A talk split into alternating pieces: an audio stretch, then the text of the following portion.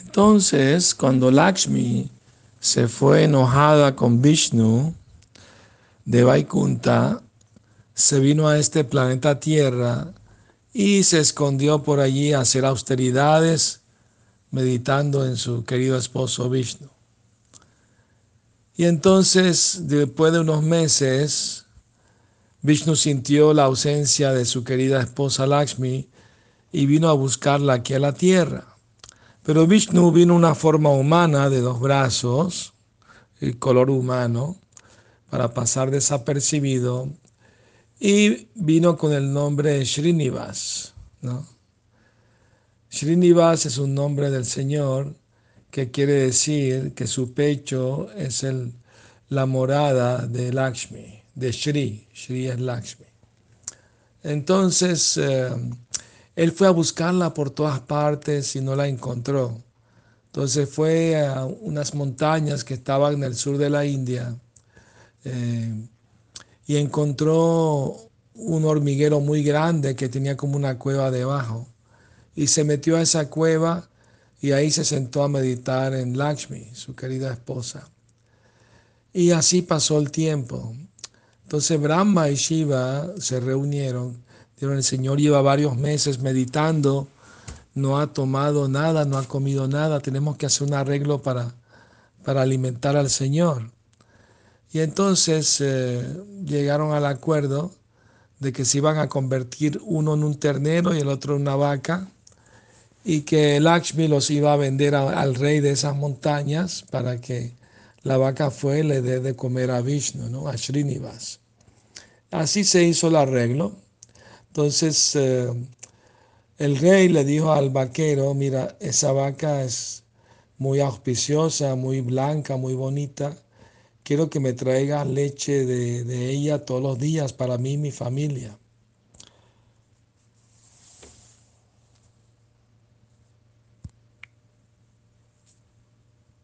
Entonces, eh, Cada vez que el vaquero iba a ordeñar la vaca no tenía leche. Entonces eh, el rey se enojó, le dijo, tú estás robando esa leche para ti, si la próxima vez no me traes la leche te voy a despedir.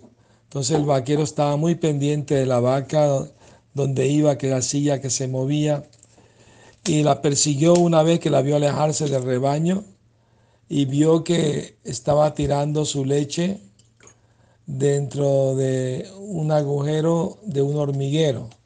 Y ahí estaba Vishnu debajo y él recibía la leche con la boca abierta y así se alimentaba. Entonces el vaquero bien enojado con la vaca fue a golpear la vaca con un hacha. Pero Srinivas salió en defensa de la vaca y se puso delante de ella y él recibió el golpe en la frente del hacha le salió una herida y sangró y todo, y el vaquero se desmayó. Y la vaca salió corriendo y fue a la ciudad y con su diente agarró la cuerda de la campana del templo y empezó a sonar la campana. Y el rey escuchó la campana y vio que era la vaca. Dijo, esta vaca está avisando de algo grave que sucedió. La voy a seguir.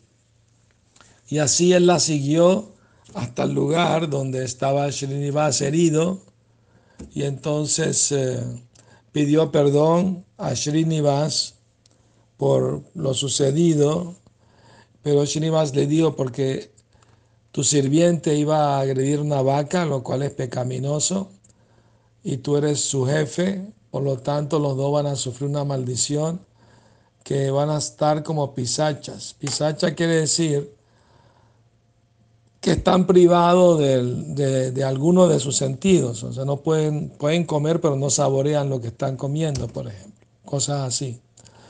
Entonces ellos rogaron misericordia. Le dijo, está bien, dentro de poco me voy a casar con una princesa de nombre Padmavati.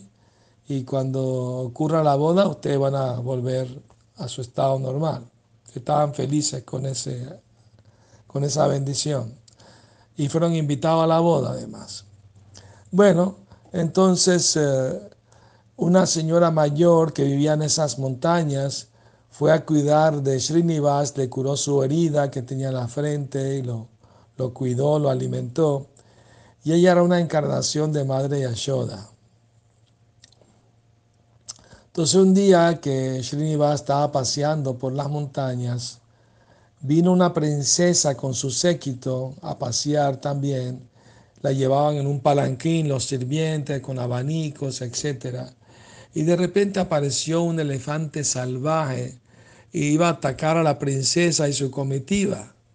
Entonces Srinivas luchó con el elefante, lo agarró por los colmillos, lo tiró al piso y lo, lo derrotó, lo venció, sin hacerle daño. Entonces la princesa, al ver el heroísmo de Srinivas, se enamoró de él. Y después de ese encuentro, quedaron los dos enamorados uno del otro. Y la princesa, al regresar a su palacio, dijo que estaba enferma y se metió a la cama, no comía, no salía. Los médicos venían a verla, no sabían qué tenía. Entonces, eh, la madre que cuidaba a Srinivas, que era una encarnación de Yashoda, fue a ver a la princesa y le dijo a los reyes, yo sé cómo curar el mal que ella tiene. Ah, sí, por favor, ayúdanos. No sabemos qué hacer. No quiere comer. No habla con nadie. Y le dijo, déjame leer su mano. Entonces ah, le, leyó la mano. Le dijo, su hija el problema que tiene son males de amor. Y yo sé cuál es la cura. Ella está enamorada de, de mi hijo Srinivas. Y el remedio es que se casen y sean felices. Y el rey estaba muy feliz con esa bella noticia de que el Señor está en la tierra y se quiere casar con su hija. Estaba en éxtasis. Y, mandó una invitación, traiga a todos sus amigos y familiares a la boda. Se fijó la, la, fecha de la boda y todo, ¿no?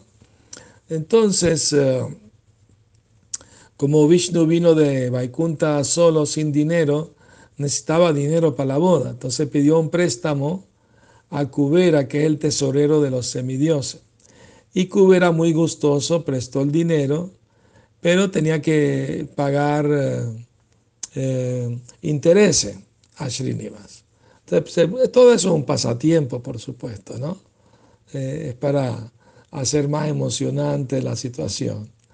Entonces, bien, cuando se casó con Padmavati, Narada Muni rápido fue donde estaba meditando Lakshmi y le dijo, tú aquí haciendo austeridades y meditación y tu esposo se está casando con otro. Ustedes saben cómo es Narada Muni, le gusta meter conflicto. en el plano trascendental, ¿no? El plano espiritual. Es para hacer el pasatiempo más eh, interesante, más eh, aventurero y emocionante. Bueno, entonces es parte de su servicio. Entonces Lakshmi fue a reclamarles a los dos, ¿no? Y le armó una bronca a Padmavati, a la princesa. Y Padmavati pues no se quedó callado, bueno, que esté en mi palacio, esté en mi casa y en el día de mi boda me vienes a armar un lío, pues no está bien eso, ¿no? Eh, bueno, él es mi esposo, yo tengo derecho, y también es mi esposo, también tengo derecho. Entonces Srinivas las tranquilizó a las dos y le dijo a, a Lakshmi, recuerda cuando tú fuiste cita, yo fui Ramachandra. Padmavati hizo el papel de la Maya cita, la cita ilusoria, era ella. Y cuando, cuando eh, entraste al fuego, salieron dos citas, tú y ella.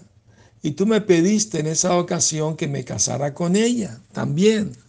Pero yo te dije que en esa en ese pasatiempo como Ramachandra iba a aceptar solamente una sola esposa. Pero te prometí que más adelante me iba a casar con ella y esta es la oportunidad. Así que por favor no estés enojado con ella, más bien dale tu bendición. Entonces así le dio sus bendiciones y se quedaron viviendo los tres en su palacio muy felices y contentos. Ya cuando se puso Caliuga un poco peor, eso fue como hace cuatro mil años más o menos, entonces decidieron ir los tres a Vaikunta, al mundo espiritual. Pero antes de irse, Srinivas dejó su deidad de él y de ellas dos dejaron sus deidades automanifiestas como Balaji o Venkateshwar. Esa deidad muy poderosa y tiene muchos pasatiempos maravillosos también que mañana les voy a contar. Bueno, que tengan feliz noche, Hare Krishna.